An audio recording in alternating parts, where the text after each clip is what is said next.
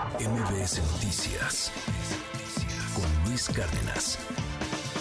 En Kramatorsk, allá en Ucrania, la noche del martes, bombardearon un restaurante, un restaurante bar, al que acuden muchos soldados estadounidenses, pero parece que no había soldados en ese momento. Y bueno, pues hubo varios muertos. Ya es un ataque directo contra población civil. Esta ciudad de Kramatorsk, en el este de Ucrania, ya pegado hacia la zona del, del Donbass, hacia, hacia Rusia, pues fue atacada por un misil, al parecer ruso. Todo esto en medio de un asunto que cambió el panorama geopolítico la semana pasada. El grupo Wagner, un grupo paramilitar, fue a atacar Moscú. Se le habían revelado a Putin. Y entonces todos con las uñas mordiendo, el nervio, ¿qué va a pasar? Van a destronar a Putin, va a llegar este hombre, Prigoshin o Prigoshin. Y, y este hombre va, va, va a tomar ahora el control de Rusia, porque él sí es radical, radical es un sicario a final de cuentas. Personaje muy interesante. Bueno, pues al final la cosa se calmó, entre comillas. Mandaron al grupo Wagner a Bielorrusia y Bielorrusia ahora es como que una especie de asilo político, pero al mismo tiempo muy apegado a Putin. E, esto fue un golpe de Estado del mismo Putin para tratar de mandar un mensaje. Bueno, es un tema abstruso, un tema interesante para analizar en profundidad y, pues para entenderle, porque en algunas ocasiones las estrategias del mismo Putin no se entienden o realmente se le salió de control todo y estuvo a punto de perder el poder. Tenemos en la línea a nuestra colaboradora en materia internacional, Brenda Estefan, que le entiende perfectamente bien a estos asuntos, mejor que una este, matrushka, ¿no? Se llaman, ¿cómo se llaman estas cosas? Las matrioshkas. Esto es una matrioshka ahí encerrada, un rompecabezas, querida Brenda. Te mando un abrazo. ¿Cómo estás? Buenos días. Muy buenos días, Luis. Un gusto estar en tu programa. ¿Cómo entendemos esto que sucedió en la semana, Brenda? la rebelión de este grupo Wagner y, bueno, pues cómo acabaron ahora en una especie de, de calma chicha. Mira, lo primero es decir que este grupo Wagner es una milicia privada que operaba a favor de los intereses de Rusia, es decir, aunque, aunque oficialmente no era parte del Estado ruso, era a todas luces un brazo eh, militar y, que tiene otras aristas, también tiene guerras, eh, fábricas de bots, por ejemplo, para desinformación en línea, pero digamos es un brazo que opera a favor de los intereses del Kremlin. Y el fin de semana la criatura se le, se le reveló al creador, es decir, este Frankenstein que creó eh, Putin a lo largo de los años, apoyando a su líder, Prigozhin, eh, dándole contratos de millones de dólares como proveedor de, de servicios de restaurante y banquete para el ejército, para las cafeterías de las escuelas rusas, etcétera y después contratándole los servicios de guerras de bots, de guerras de desinformación para que incluyera, por ejemplo, en la elección estadounidense a favor de Donald Trump, en el caso del Reino Unido a favor del Brexit, etcétera. Pues este fin de semana eh, este hombre que tenía meses criticando el liderazgo militar ruso, no tanto Putin, pero sí al secretario de Defensa, Sergei Shoigu, y al jefe del Estado Mayor, al general Gerasimov, pues este fin de semana lleva esa tensión a un siguiente nivel, hacia un intento de rebelión, llama no solo a sus hombres,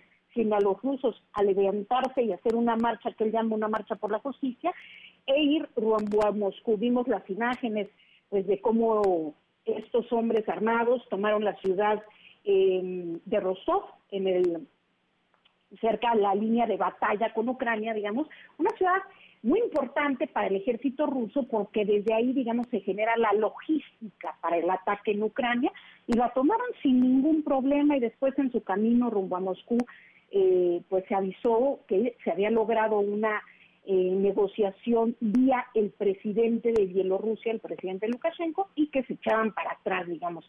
Un Putin que tuvo que lograr un acuerdo eh, negociar al tú por tú, digamos, con el líder de una milicia, desde luego, es a todas luces un Putin más debilitado.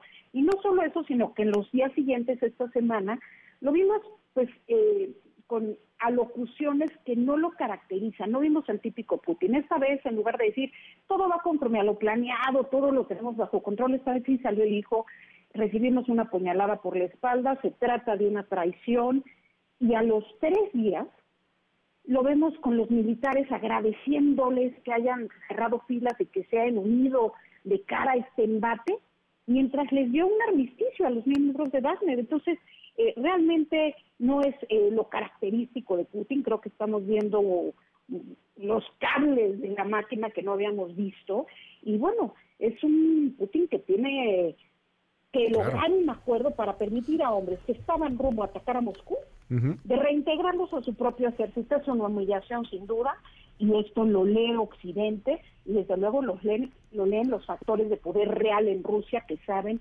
que la estabilidad del gobierno no es la que solía ser. Oye, dime, yo veía eh, una gran eh, alarma y, e inclusive un nervio en el lado occidental de qué podría pasar si este hombre Prigozhin o Prigozhin eh, llegaba a, Moscú y lograba tumbar a Putin. O sea, estamos hablando de, pues perdón la expresión, pero pues, pues, literalmente un mercenario, de un loco que tendría gran poder. Cosa interesante, o sea, como, como Occidente de repente diciendo, oye, ¿sabes qué? Mira, mejor preferimos a Putin que a un tipo como estos. ¿Esto estuvo en riesgo realmente? O sea, este hombre pudo haber llegado a, a tener el control de los misiles rusos para atacar Ucrania, por ejemplo, Brenda. Bueno, yo creo que de la toma de Rostov a un golpe de Estado en Moscú que digamos que derrocar a Putin hay un camino muy sinuoso, no no era no tan sencillo.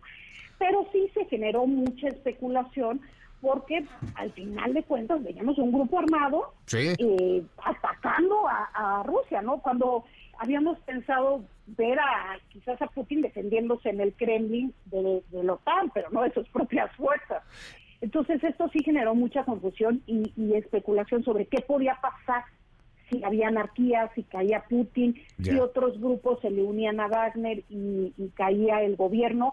Lo que es un hecho es que Occidente, como bien señalas, a diferencia de lo que algunos considerarían, pues no estaba feliz de que esto estuviera sucediendo, estaba preocupado. Y estaba preocupado principalmente por algo, porque Rusia no deja de ser una potencia nuclear. ¿Qué pasa en un, si un país como este cae en una anarquía, cae en una confusión de quién es el líder?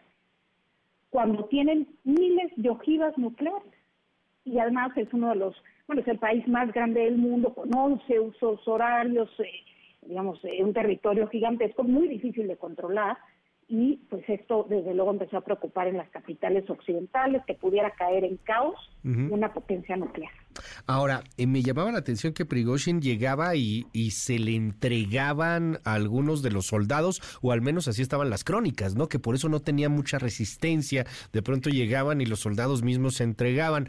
Como sea en toda esta eh, lectura, sí, sí es evidente que hay muchos soldados, al parecer, o, mucha parte del ejército ruso, pues que no está muy contenta con este asunto, que se sienten debilitados, que no lograron tomar Ucrania en las dos, tres semanas, un mes que parecía lo iban a lograr cuando comenzó la invasión.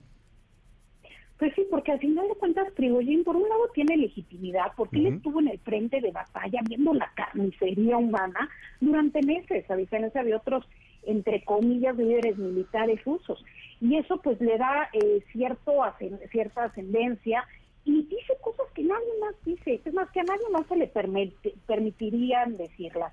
Cuando sabemos que si en Rusia alguien habla de que hay una guerra, es enviado a prisión, a, a le permitió decir no solamente que había una guerra, sino que esta guerra está hecha con las patas. Él eh, hace declaraciones muy agresivas sobre no solo eh, el liderazgo, sino incluso las razones de esta guerra, las desestima la semana pasada, dice que en Ucrania no representaba ninguna amenaza, que esta guerra se comenzó por intereses de los liderazgos militares, y a pesar de eso, pues no se le mete a prisión, sino que se le envía a Bielorrusia. Eso nos, ah, eh, nos da cuenta del poder real que tiene este hombre y su milicia hay que recordar que tiene además de operación en Ucrania desde 2014, hecho desde el conflicto en el Donbass, tiene operación en muchos otros países en el Medio Oriente y África defendiendo los intereses rusos. Y en una locución esta semana, Putin dice que de mayo del año pasado a,